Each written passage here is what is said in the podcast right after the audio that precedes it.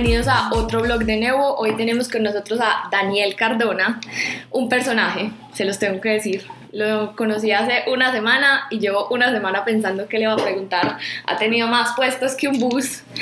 Y pues nada, voy a dejar que les cuente un poquito más. Dani, bienvenido. Hola, ¿cómo están? Muchas gracias por el espacio, por el tiempo. Eh, gran presentación. sí.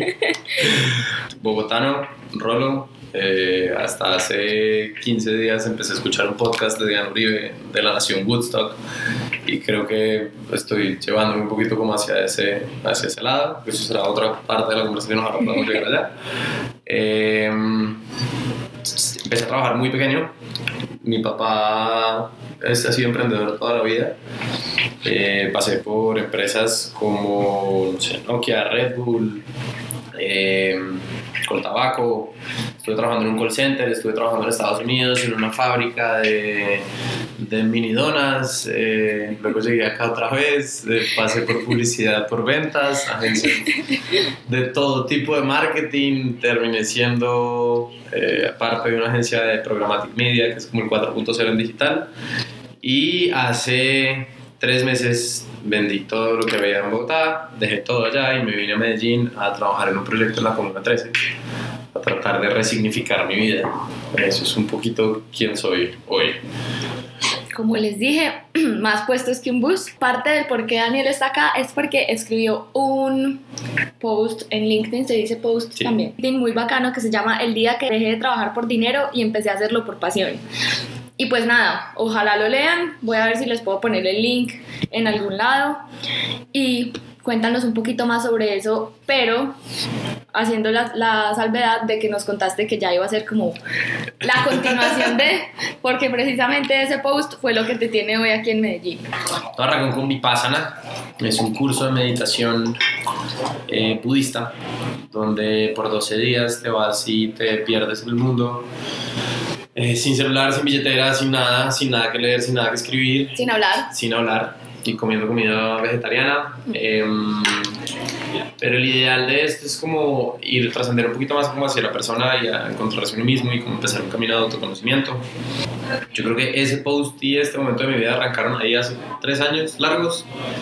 Eh, luego me fui a Tailandia y en Tailandia estuve viviendo con unos monjes budistas, haciendo también un retiro de vipassana de tres días, hablando pues como con los monjes.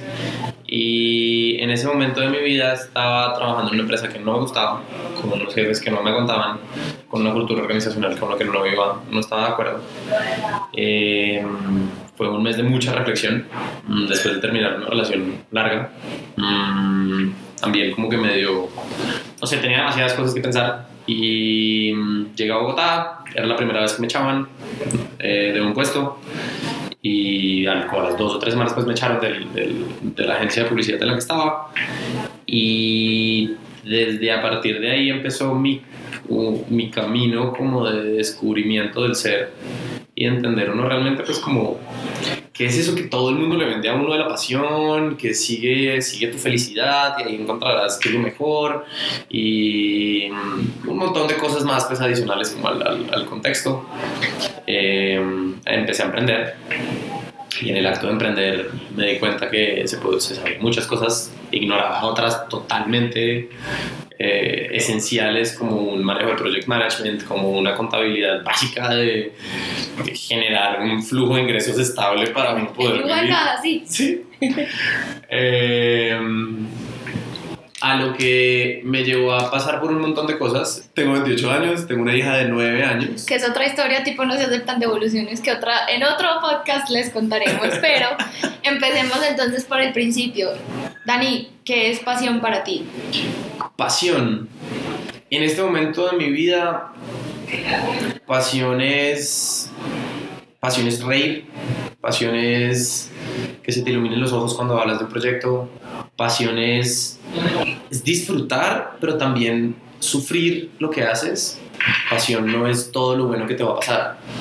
Pasión también es entendida como todo el esfuerzo y todo el trabajo a oscuras que tiene que hacer alguien para que tenga un flashlight de 5 minutos de gloria o de lo que sea. ¿Tú crees hoy, después de todo lo que has vivido, después de haber meditado, que vives la vida con esa pasión de la que me estás hablando? Trato. Yo siento que es eh, un ejercicio constante.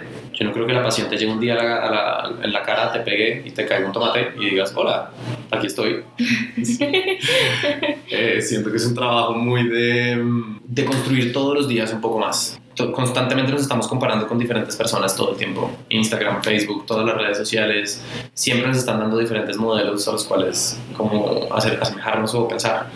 Eh, pasión es bloquear todo lo externo y concentrarte en, en lo tuyo, en tu corazón y en lo de tu cabeza. Y es un ejercicio que tiene que hacerse todo el tiempo y todos los días. Pero hablamos de una cosa que me llamó muchísimo la atención, era que tú me decías que tú habías aprendido mucho de muchas personas y te propuse eh, precisamente hablar de los maestros de vida que has tenido para llegar a este punto en el que consideras la pasión lo que estás considerando y consideras que vives tu vida con pasión.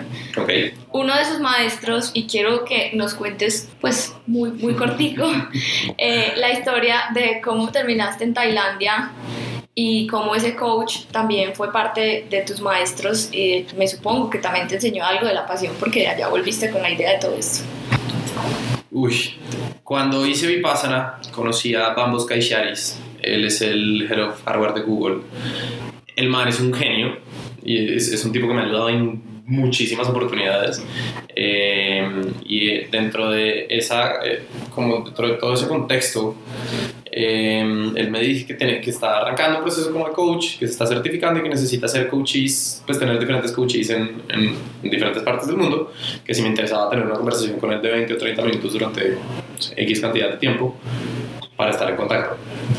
Esa fue la primera, el primer momento en donde entendí que los maestros tienen muchas formas, en, en, en nuestra conversación hablamos de otro maestro más importante aún, eh, Bambos cumplió 40 años y me invitó a Tailandia a su, a su cumpleaños.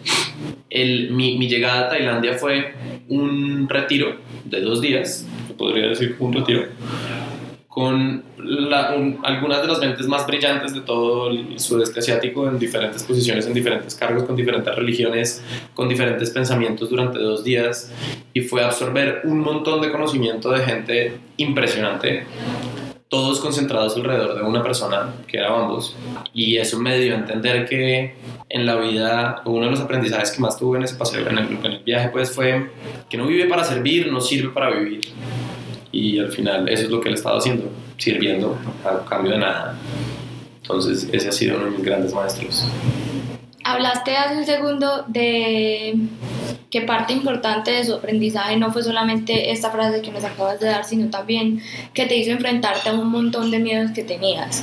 ¿Cuál ha sido el papel de ese enfrentar miedos en donde estás hoy, que trabajas por pasión?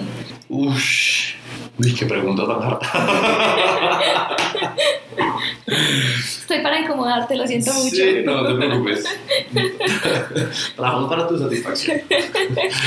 eh, yo toda la vida estuve acostumbrado a un sueldo fijo. Toda mi carrera, pues toda mi carrera, como si estuviera, no sé, llevo nueve años trabajando, tampoco es muy larga, pues, pero. No, pero en términos de, de puestos.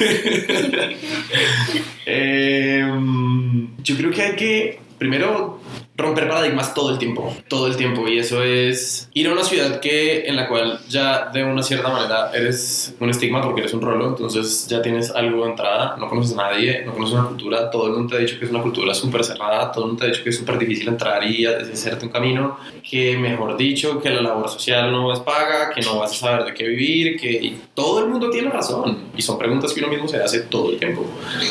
Entonces ahí en algún momento me tocó fue parar a mucha gente y decirle, man, ¿por qué me sigues diciendo lo que ya sé y por qué no me ayudas más bien a progresar en cosas para evolucionar en un camino diferente? Eh, seguir la pasión es eso. Vas a recibir un montón de negatividad de afuera, de afuera, vas a recibir un montón de dudas, un montón de preguntas, un montón de cosas que te van a decir, no lo puedes hacer, no lo vas a hacer, no lo puedes lograr. Pues man, fuck off. Ya sé todos esos no, ya tengo un montón de negatividad interna, un montón de inseguridades, un montón de miedos. Para vivir con pasión hay que ser terco, pues. Sí, hay que ser atrevido y hay que ser, hay que ser la persona que uno realmente quiere ser y cree ser. Sin idealizar, lo que uno sueña con ser para ti es que. ¿Cómo quieres que te recuerden? Eso es lo que tú crees que límites. Eso es el con quien sueño ser, es, es preguntarse uno mismo si el día de mañana me muero, ¿cómo quiero que me recuerden? ¿De qué quiero que hablen las personas en, en, el velorio? Eh, eso siento que al final, decirte quiero ser súper exitoso y quiero ser, no sé, el mejor padre de familia, y, pero esa pregunta es, es, una de las preguntas más difíciles que me han hecho. Volvamos a los maestros de la vida, Daniel Cardona. Empecemos por tu infancia, la directora del colegio militar. ¿Cómo es? Empecemos porque, ¿cómo es que semejante personaje está en un colegio militar, uno y dos? ¿Cómo es que te echan dos veces del mismo colegio? Yo pasé por cinco colegios, cinco, seis colegios, cinco colegios. Eh, yo era muy buen estudiante, pero era muy cansón. Yo me aburría muy rápido. Entonces, en, inicialmente estaba, estaba estudiando en un calendario B. A mi papá se quebró y a mí me hacen repetir seis meses del mismo curso. Entonces ya sencillamente me dediqué a joder la vida a mucha gente.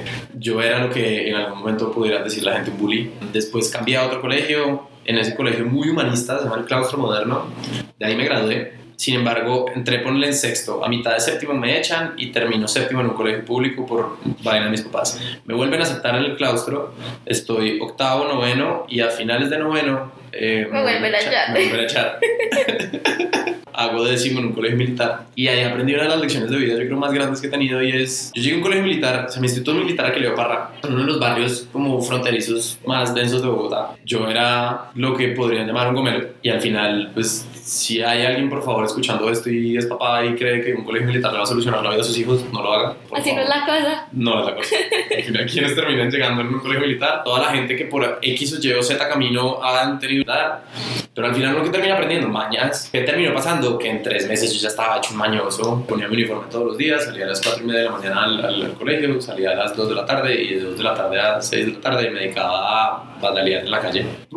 Entonces, después de eso me tocó ir al, al, colegio, al claustro moderno, otra vez, y hablando con el rector me dijo, yo dejo volver, pero usted tiene que pasar curso por curso explicando por qué los, las acciones que usted cometió lo llevaron a estar en donde está y cuáles son las lecciones que ha aprendido. Eso hizo que yo dejara de tener miedos al escenario, a hablar en público o a lo que sea, porque cuando te enfrentas al, a la vergüenza pública y no, no es forzado, pues porque estás accediendo a eso, entonces te estás parando con un uniforme militar en un montón de niños donde hasta hace un año te habían visto como una persona natural y en este momento estás con botas, rapado, sin pelo, que en este momento ya no estoy quedando sin pelo, pero pues es otra cosa. eh, y es enfrentar como ese, el que dirán. Entonces yo creo que ese fue mi gran maestro. Te puedo preguntar, ¿qué les dijiste a tus compañeros ese día cuando tuviste que decir por qué estabas ahí, qué te había llevado a estar ahí? Si te soy súper sincero, creo que en algún momento mi cabeza bloqueó esa, esa memoria. Eh, te podría hacer un resumen de lo que hoy creo que dije, pero inicialmente es hay un orden establecido que uno debe respetar, no necesariamente seguir. Y yéndonos un poquito como a, a, términos de innovación y lo que sea, cuando retas el sistema, estás retando, estás creando cosas nuevas. Sin embargo, hay que saber retar el sistema respetando el orden de las cosas. El orden de las cosas. Fue más como un, una reflexión muy personal de, de por qué querer llamar la atención o por qué tratar de hacer las cosas diferentes no necesariamente era a través de algo malo, sino lo podría reflejar en algo positivo. Si a ese niño lo hacen pararse frente a todos sus compañeros, ¿qué diría hoy Daniel Cardona de todo lo que lo tiene aquí? Hoy estamos acá para romper barreras. Eh, sé que suena súper etéreo, perdón, pero es, es algo tan sencillo como la barrera que hay del poblado a la Comuna 13. Es romper la barrera que los rolos los bogotanos no pueden llegar aquí a Medellín a hacer negocios con paisas o que los paisas no pueden llegar a, a Bogotá a hacer algo diferente. Si realmente quieres algo y si realmente te gusta algo, man, inténtalo. Trabaja, sal a la calle y pruébalo. ¿Quieres cantar? Canta. ¿Quieres escribir? Escribe. Tenemos unas capacidades impresionantes y siempre tratamos de, de, que la tecnología se parezca más a nosotros, pero es que no se puede. La capacidad creativa del ser humano es impresionante, es impresionante. Y ser libre es tener los pantalones y los cojones y muchas veces te lo digo que he conocido mujeres impresionantes en mi vida que afortunadamente han sido muchas buenas guías es tener también los pantalones y, y, los ovarios de decir, me paro enfrente de todo el mundo, reto el ecosistema, reto el sistema y soy esta mujer que me diferencia del resto. Volviendo al caso de los hombres, es exactamente lo mismo. Hablamos también de otro maestro de tu vida que fue el jefe que tuviste cuando eh, trabajabas por remoto para una empresa en San Francisco. Esa historia es, es de las cosas más raras. Si hay alguien acá que no tenga LinkedIn, recomendación número uno, por favor ábranlo ya Es la manera más fácil de estoquear a alguien profesionalmente y de hacerte notar. Eh, y cerrando la cuña. Publicidad política no pagada. Alex Torrenegra es un emprendedor colombiano de Shark Tank. Sin embargo, yo seguí muy de cerca su trabajo hasta cuando empecé a. La, la empresa remota se llama Torre.co, es una empresa de, de, recursos humanos para trabajos remotos. Contacté a Alex por, por LinkedIn, le dije que tenía un, un plan que, que, le quería mostrar para, para su empresa. Eh, vio, me lo aceptó, me dijo, listo, perfecto, vaya a con mi marketing manager, un pelado de 22 años, Andrés Cajiao que a los 14 años dejó el, el, colegio y se dedicó a montar su agencia digital y fue súper famoso y le fue súper bien. El cargo, la posición que estaba ocupando era como especialista de contenido. Y yo no sé escribir contenido. yo soy administrador de negocios internacionales con experiencia en marketing.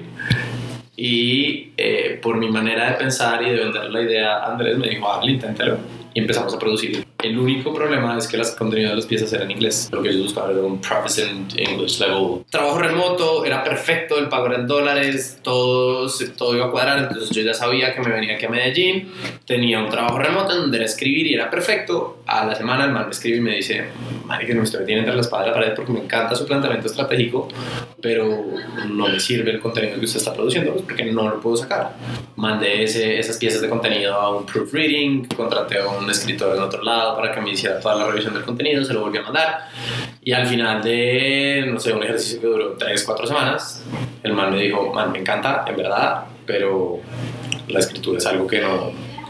Que no va contigo. Que, no, que en este momento no puedes hacer. Eh, acto seguido, cerramos contrato, se me fue otra vez por la borda lo que, lo que, uno de los planteamientos que había hecho, porque siento yo que la escritura es un hábito y es un hábito donde también hay que darse palo y sobre todo es ay, hay que ser honesto. Entonces ya cada vez que escribo digo, bueno, vea, esto está escrito en esto, esto y esto, estoy aprendiendo, por favor, críticame muy duro y la gente cuando les dice que por favor critiquen, está bastante bueno el ejercicio. Y te ayudan a crecer un montón. Entonces, eh, otro gran maestro, Andrés Cajiado. No sé si te diste cuenta, pero justamente ahora me estabas hablando de lo duro que podía ser el escarnio público cuando tuviste que parar delante de todo el mundo a decirle a tus compañeros específicamente para militar porque estabas ahí y ahora me estás diciendo que sin ningún problema publicas algo que tú sabes que tiene fallas y que estás invitando a la gente que te critique. Sí, sí. Es un cambio de 180 grados. ¿Te has dado cuenta del cambio que has tenido en ese aspecto? Sí. Pero... Yo te voy a ser súper sincero, a pesar de que mucha gente me ve muy seguro, soy muy inseguro. Y creo que todos tenemos en algún momento de nuestras vidas una faceta de súper seguridad. Ha sido, ha sido un camino ha sido un camino muy interesante, ha sido un camino de, cuando trabajas en agencias de publicidad sobre todo, la reputación que te estás jugando es la tuya, no es la de la marca que estás representando, no es la de la agencia en la que estás representando, es tu trabajo. Y, y tu trabajo a lo mejor que nada de lo que hagas. Justamente volvamos a Sístole porque el jefe de Sístole también hace parte de los maestros de su vida. Sístole fue una escuela de vida de año y medio, de dejar el corazón, la vida, trabajar 16 horas diarias, hacer hasta lo imposible. Fue una gran escuela. ¿Qué fue lo que más aprendiste? A ser persona. ¿Qué es ser persona? Todos somos humanos. Si le quitas el, el título a la gente, si le quitas el rol y le quitas la piel, en ese momento todos tenemos los mismos órganos, todos tenemos las mismas capacidades, todos tenemos lo mismo, todos merecen el mismo trato. Inténtalo algún día, llegas a un sitio y pone la mano como en cinco y trata de hacerle un clap a la, a, la, a la, persona de la entrada, la gente se choquea un montón porque no está acostumbrada al contacto y no está acostumbrada a que uno que llegue alguien a decirle, oiga, buenos días, ¿cómo está? ¿Cómo puede seguir dándole herramientas y, y, y, y, maneras a la gente de que confíe, de que confíe en un proceso, de que confíe en el trabajo que está haciendo, de que no se desmoralice para entender que los errores pasan, que las vainas suceden. Y el rol como uno, el rol de uno como líder es, es sonreír y decir de esta salimos y si no salimos pues algo aprenderemos. Y si algo aprendimos pues un fracaso es un éxito y un éxito es un fracaso. ¿Y qué quieres decir con eso? Que cada vez que fracasas no estás fracasando, estás aprendiendo algo nuevo. Y eso en sí es un éxito. Eso en sí es un éxito. Y cada vez que tienes un éxito es porque tuviste que haber tenido un montón de fracasos antes que te llevaron hasta donde estás. Uh -huh. Es, y, y, uno lo lee en un montón de libros de liderazgo y que todo el camino al éxito es un montón de fracasos sin pimponear de un lado al otro, que es algo que estaba haciendo últimamente bastante en Medellín. Pimponear y pimponear y pimponear Em, pero esa fue como mi gran lección. Aprendiste a ser humano y ahora estás aquí dándole tu humanidad en el sentido más como etéreo posible a esta comuna a la que te has dedicado. ¿Por qué en Medellín? ¿Por qué venirte a hacer esa labor justamente a una ciudad que no es la tuya? ¿Y cómo ha sido para ti ese proceso de compartir con unas personas que mucha gente en la misma Medellín que son de acá ni siquiera las conoce? ¿Por qué Medellín? Porque son un foco y son un referente nacional. Es impresionante y uno lo ve acá en términos culturales. Eh, me encanta la ciudad, me encanta la gente. Siempre que hablas con alguien tiene dos o tres proyectos, tiene un emprendimiento y entonces tiene está trabajando en otra cosa. Y siempre están pensando en nuevas maneras de idear y de crear. El hecho de vivir rodeado de montañas te cambia un montón la perspectiva de la naturaleza y del espacio en donde estás. Eso también te hace mucho más consciente del piso en el que estás y también porque Medellín para mí es un laboratorio social. Medellín han pasado las cosas más difíciles que la historia del, del, país se ha visto, pero también ha logrado evolucionar hacia un nuevo planteamiento, hacia un nuevo turismo, hacia una nueva como visión de negocios y no sé, me llamó y aquí estoy, me enamoró. Eh, y respecto a, a, la de la comuna, yo siento que estoy dando lo que puedo, lo que tengo que ofrecerle a la gente, permitirles soñar de una manera diferente, permitir tener una conversación diferente a lo que están acostumbrados. Que a pesar de que las escaleras eléctricas sí han sido un foco, entendiendo la Comuna 13 como los 21 barrios que son hoy por hoy, que solamente hay dos barrios que se están viendo como beneficiados, pero el turismo no está siendo replegado a otras áreas de, de otras partes del barrio, en donde está pasando lo misma realidad que estaba pasando hace cinco años. Las barreras invisibles siguen pasando, siguen estando, y siento que es, es, es una manera de humanizar el trabajo. ¿Cuánto llevas de estar acá? ¿Un mes? Dos mesecitos largos. ¿Ha sido parte de esas experiencias de vida que puedes llamar maestras? Uf, sí, obvio.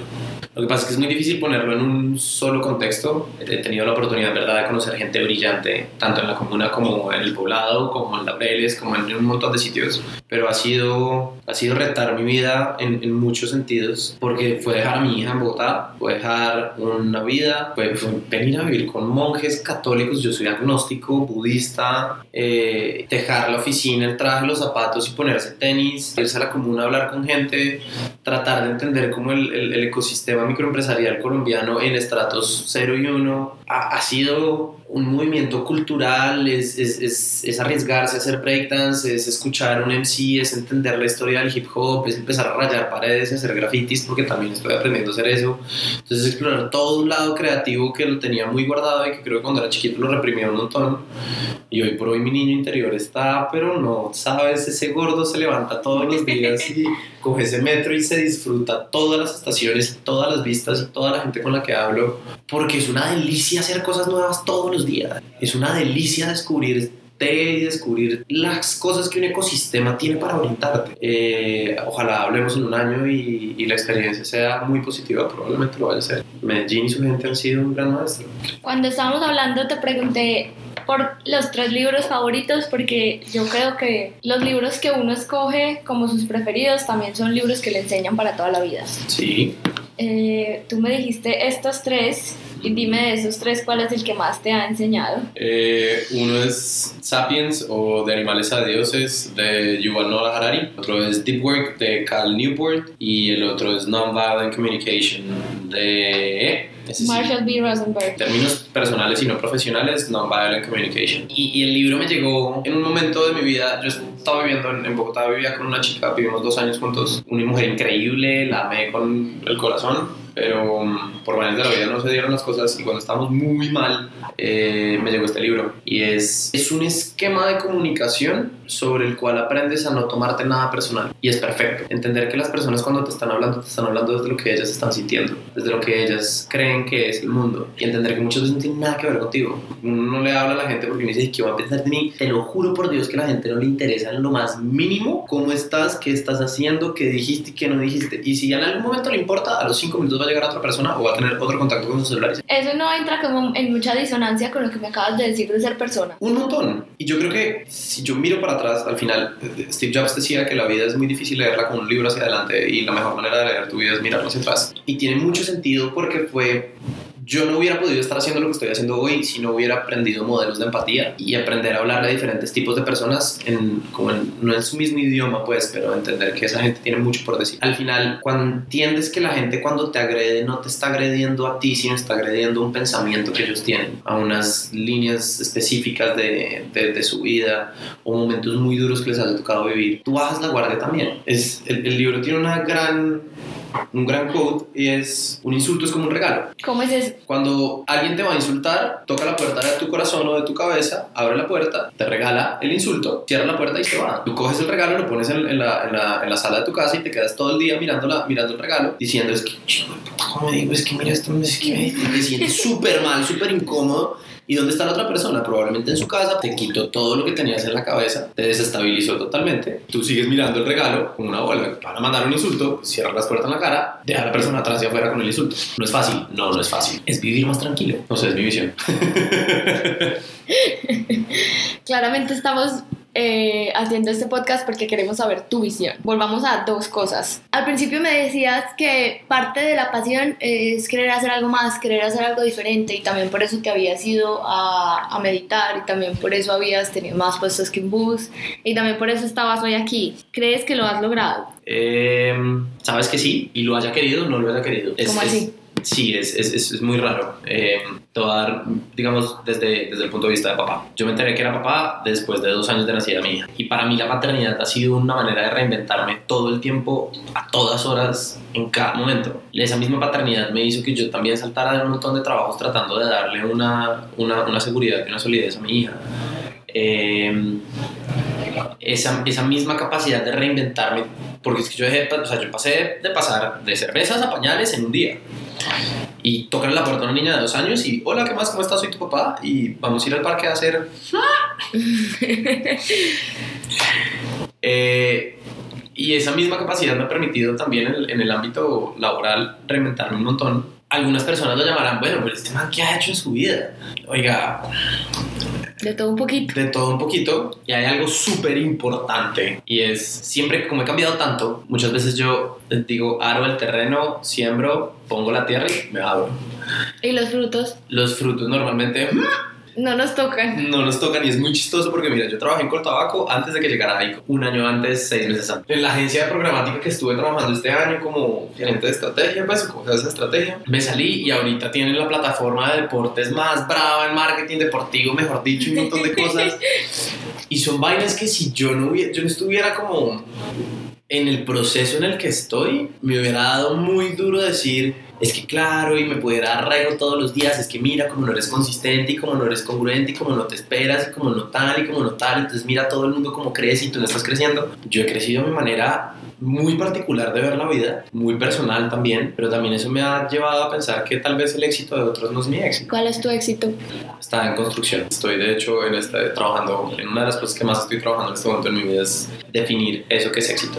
El primer prototipo que tengo es poder ayudar a las personas a encontrar su felicidad a través de la risa y la creatividad. La pasión. La pasión. Pues vamos, que me dijiste que querías hablar sobre Diana Uribe, nació en Woodstock. Uy. Te voy a dar el chance. ¿Le vas a dar el chance? No, decirlo. La vieja tiene un podcast, una miniserie de podcast de tres son como 45 minutos y son tres podcasts, donde habla cómo Woodstock, en, el contexto de los 60 en Estados Unidos, se convirtió en el festival más importante de contracultura contra todo lo que estaba pasando en, en, la guerra. La, nación Woodstock es personas que pensemos que las barreras no existen, que la guerra no es el camino y nunca será el camino y que al final la elevación hacia una conciencia diferente y hacia un pensamiento de vida diferente es la paz y el amor. Por eso definirnos como un parte de un país simplemente nos vuelve mucho más obtusos al pensamiento que tengo diferencias con otro ser humano cuando en verdad es simplemente mi hermano. Puede ser de otro país, puede ser de India, puede ser de Tailandia y no te imaginas las similitudes que tenemos con la gente en Tailandia. E, es un viaje hacia, hacia entender los pilares del ser humano como, como los pasos que uno debería seguir para, para ser parte de una tribu diferente, que esté enfocada en el crecimiento personal, en la, autorrevelación, en el, en el ayuda, ser un, un, un estandarte y ser una, un- una rebelión a lo que el sistema nos ha dicho todo el, todo el tiempo que somos. Y de que ellos como activistas, como estudiantes, iban a cambiar los libros por, por armas y que esa era la, la vida que les iba a tocar y como cada músico sacaba desde, desde las letras, desde los momentos, algo para construir esa, esa comunidad del ser y del trascender hacia una nueva persona. Voy a seguir ondando bastante en, en eso Eh, y ojalá dentro de muy poco sea parte de, de una nación, de un pensamiento y de un modelo enfocado en la libertad, en la paz y en la armonía como, como comunidad. ¿Te has visto El Rey León? Eh, me lo vi La- cuando era chiquito, la exacto, última la- no me la la- he visto. El Rey León tiene una continuación que es El Rey León 2, El Reino de Simba. Y justamente en El Reino de Simba, y te lo digo porque quiero que te la veas, ojalá con tu hija, Ok. eh, es muy bonito porque la hija de Simba se enamora de un descendiente de Scar. Ok. Entonces, imagínate, ya te puse el primer choque. Y al final de la película, ella le dice a papá, papá, es que tú tienes que entender que todos somos uno. Uy. Yo siempre he dicho que las películas de Disney y los libros de los niños, ¿te acuerdas que lo hablamos Sí, sí, sí. con. Tom Sawyer? La gente cree que están pensados para niños, pero no. Tienen un montón de niveles de significados que cuando uno crece viéndolas, uno crece con un pensamiento muy parecido al tuyo. Yo tengo el mismo pensamiento tuyo y yo crecí viendo películas de niños. Ujú. Mira, hay una cosa, hace el, el fin de semana tuve una conversación, llamó a mi hija y me dijo, la manera de ella de, de informarme de algo es preguntarme, es súper curioso porque así también soy yo, es preguntarme, entonces me dice, ¿tienes hambre? No, ah bueno, yo sí tengo. Así.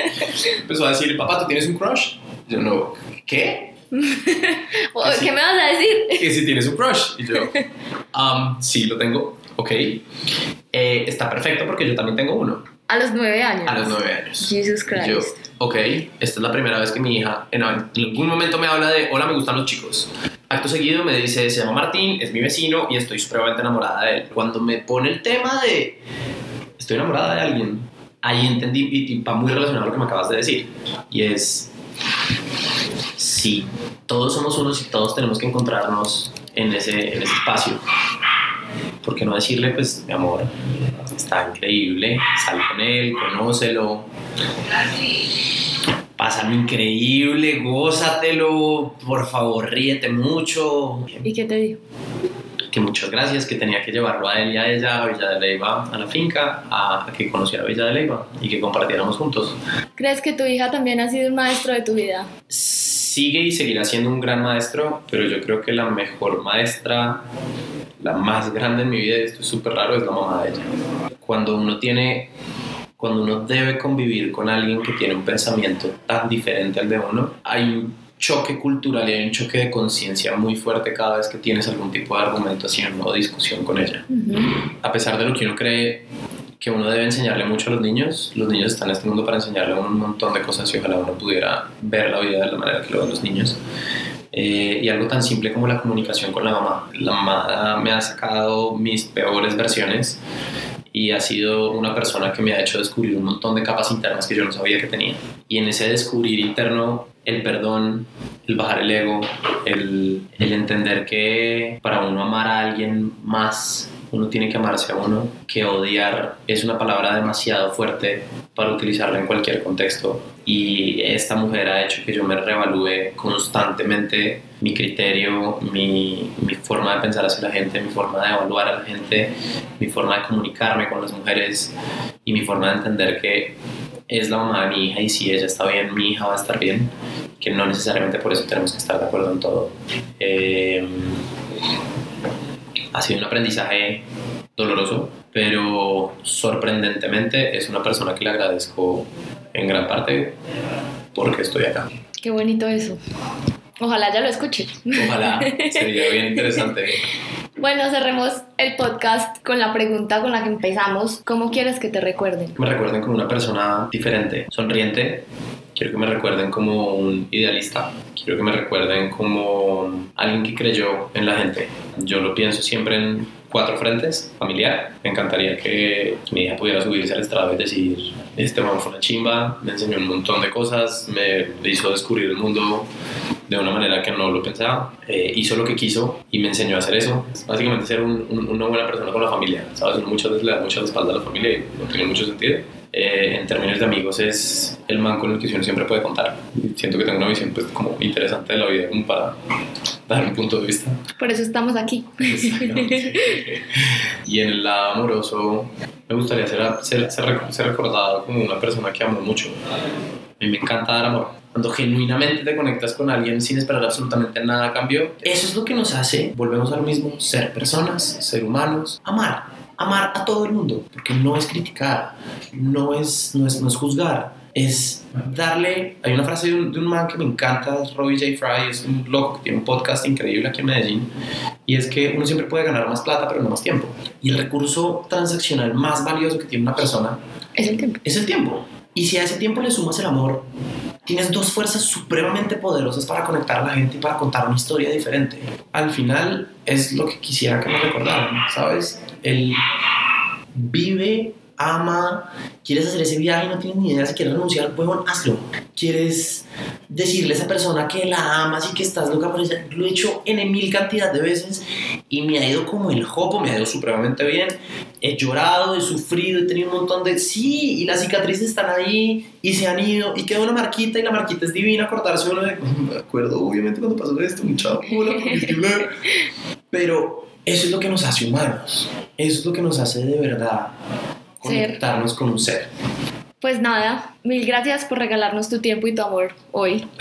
Hemos aprendido, he aprendido mucho de ti. Creo que con esto concluimos el podcast. Bueno, mil gracias por el tiempo y nada, perdón aburrirlos a veces. Aburrirlos. gracias, Dani. Vale, vale. Un abrazo a todos y sigan en nuevo gran